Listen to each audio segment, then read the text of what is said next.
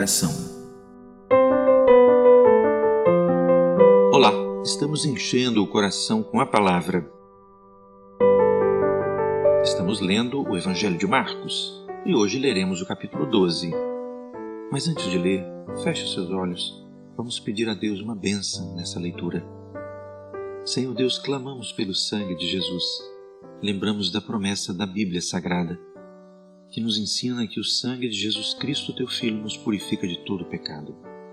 Nos perdoa e nos aceita diante de ti e prepara, Senhor Deus, o nosso coração para ouvir e entender a tua palavra, ouvir e entender a tua voz, ouvir e entender aquilo que precisamos, ó Pai, compreender a respeito da nossa relação com Deus e do plano que o Senhor tem para a nossa vida. Nós oramos assim pela fé em nome do Senhor Jesus. Amém. E começou a falar-lhes por parábolas. Um homem plantou uma vinha e cercou-a de um valado, e fundou nela um lagar e edificou uma torre, e arrendou-a a uns lavradores, e partiu para fora da terra. E, chegado o tempo, mandou um servo aos lavradores para que recebesse dos lavradores do fruto da vinha. Mas estes, apoderando-se dele, o feriram e o mandaram embora vazio. E tornou a enviar-lhes outro servo, e eles, apedrejando-o, o feriram na cabeça e o mandaram embora, tendo-o afrontado. E tornou a enviar-lhes outro, e a este mataram. E a outros muitos, dos quais a uns feriram e a outros mataram. Tendo ele, pois, ainda um seu filho amado, enviou também a estes por derradeiro, dizendo: Ao menos terão respeito ao meu filho. Mas aqueles lavradores disseram entre si: Este é o herdeiro, vamos, matemo-lo, e a herança será nossa. E agarrando-o, o mataram e o lançaram fora da vinha. Que fará, pois, o senhor da vinha? Virá e destruirá os lavradores, e dará a vinha a outros. Ainda não lestes esta escritura? A pedra que os edificadores rejeitaram, esta foi posta por cabeça de esquina. Isso foi feito pelo Senhor e é coisa maravilhosa aos nossos olhos?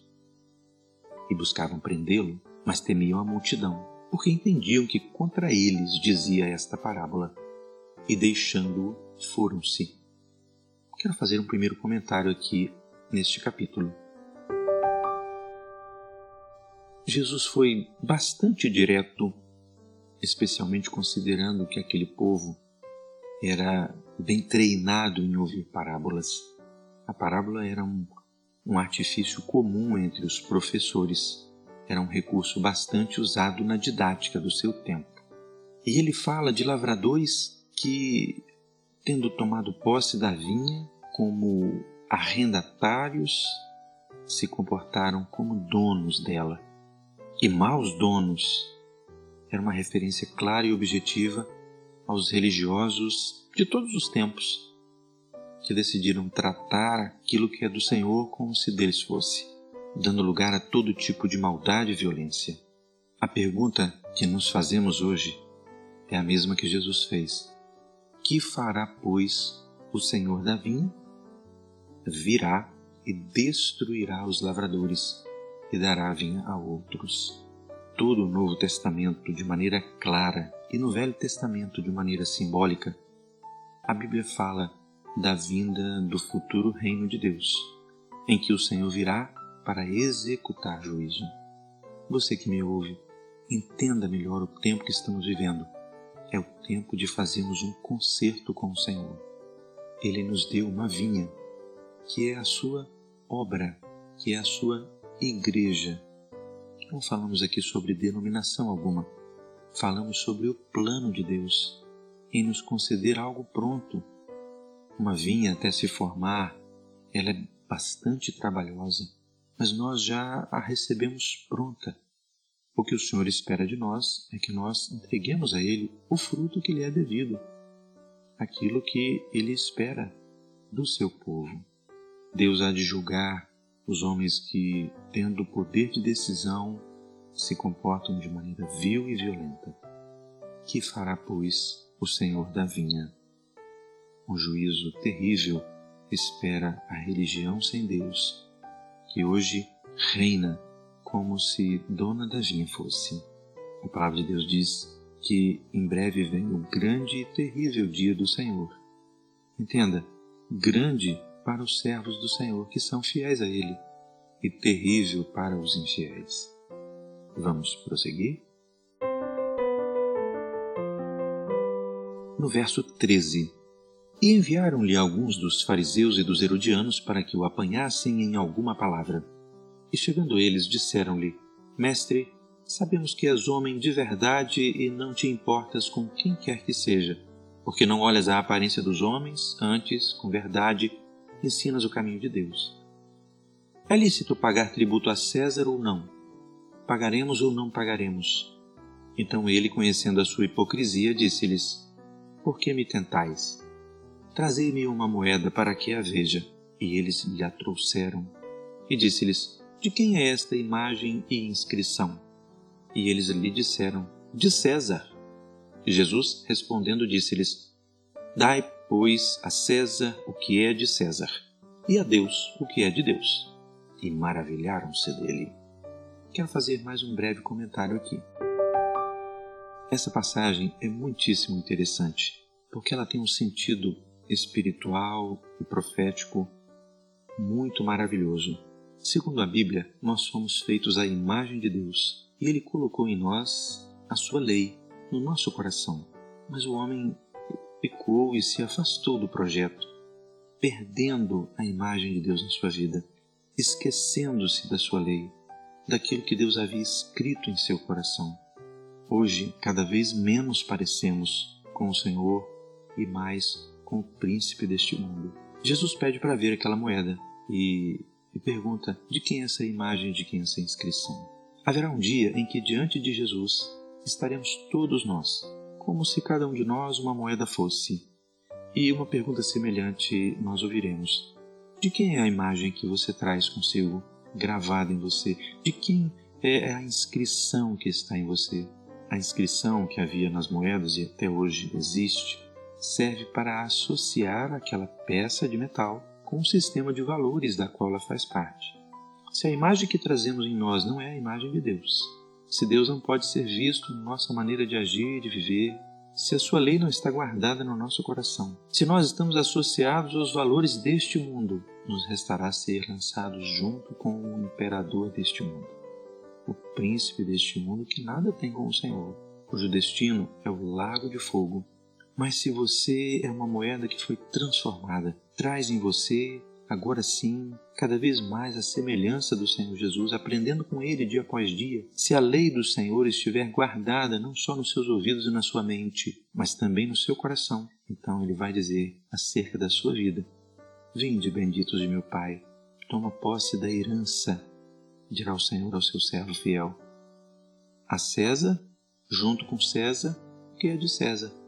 A Deus será recolhido aquilo que é dele aquilo que se identifica com o sistema de valores não deste mundo, mas da eternidade. Vamos prosseguir? No verso 18. Então, os saduceus, que dizem que não há ressurreição, aproximaram-se dele e perguntaram-lhe, dizendo: Mestre, Moisés nos escreveu que, se morresse o irmão de alguém e deixasse mulher e não deixasse filhos, seu irmão tomasse a mulher dele e suscitasse descendência a seu irmão. Ora, havia sete irmãos, e o primeiro tomou mulher e morreu, sem deixar descendência. E o segundo também a tomou, e morreu, e nem este deixou descendência. E o terceiro, da mesma maneira. E tomaram-na os sete, sem, contudo, terem deixado descendência. Finalmente, depois de todos, morreu também a mulher. Na ressurreição, pois, quando ressuscitarem, de qual destes será a mulher? Porque os sete a tiveram por mulher. E Jesus, respondendo, disse-lhes: Porventura não errais vós em razão de não saberdes as Escrituras nem o poder de Deus? Porquanto, quando ressuscitarem dos mortos, nem casarão, nem se darão em casamento, mas serão como os anjos nos céus. E acerca dos mortos que houverem de ressuscitar, não tendes lido no livro de Moisés como Deus lhe falou na sarça, dizendo: eu sou o Deus de Abraão, e o Deus de Isaque, e o Deus de Jacó. Ora, Deus não é de mortos, mas sim é Deus de vivos. Por isso vós errais muito. Mais um comentário. Jesus termina essa explicação com essa afirmação: Ora, Deus não é de mortos, mas sim é Deus de vivos. Por isso vós errais muito. Jesus afirma que a razão do nosso muito errar é considerar que Deus está entre os mortos, reina entre os mortos, o que não é verdade.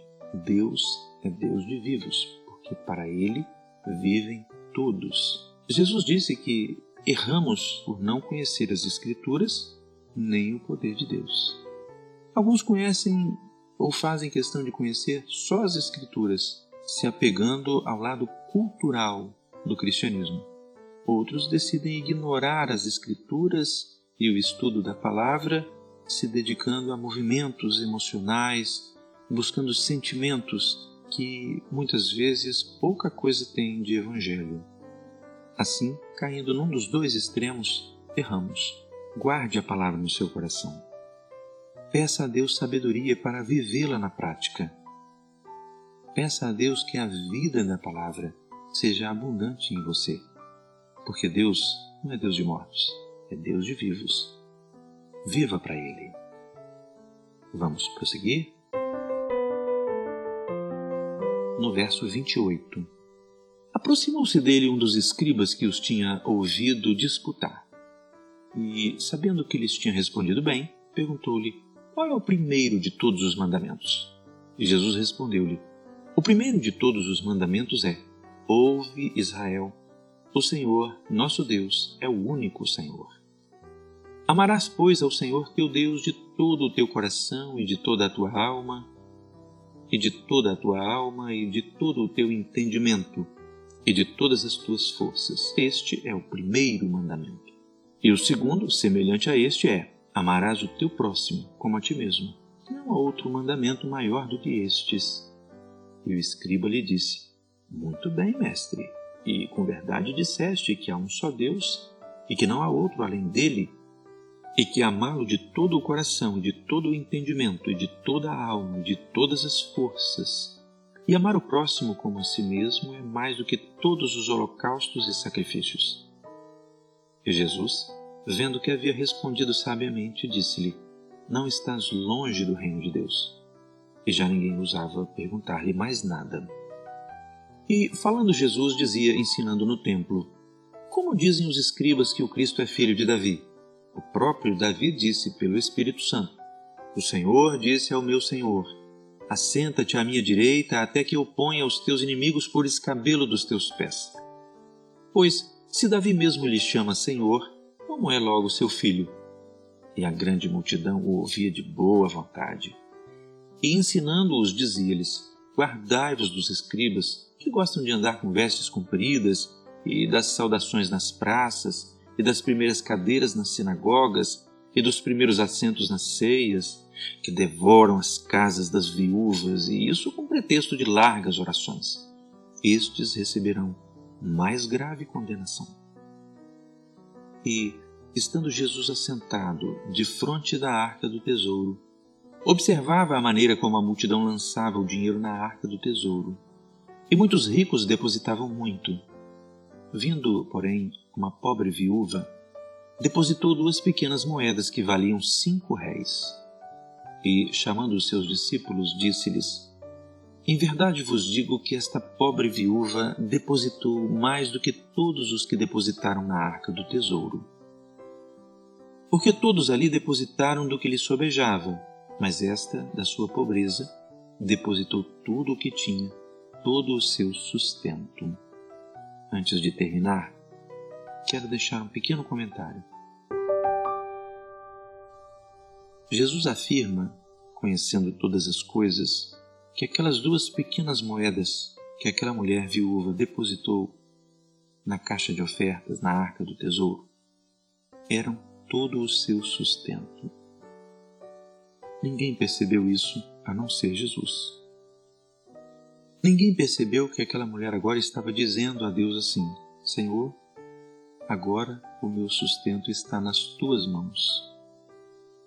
seja muito, seja pouco, nos apresentemos diante de Deus dizendo: Senhor, na verdade, o meu sustento vem do Senhor. O meu sustento eu espero da mão do Senhor. Confie no Senhor. Ele não deixa desamparado aqueles que põem nele a sua confiança. Que o Senhor nos abençoe.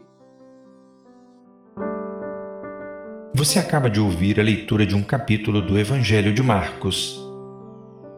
O nosso objetivo é fazer uma leitura diária da Bíblia, buscando entender a vontade do Senhor para a nossa vida. A leitura é entremeada com pequenos comentários que visam facilitar a compreensão do texto. Peço a Deus que esta leitura seja uma bênção para todos os que a escutam.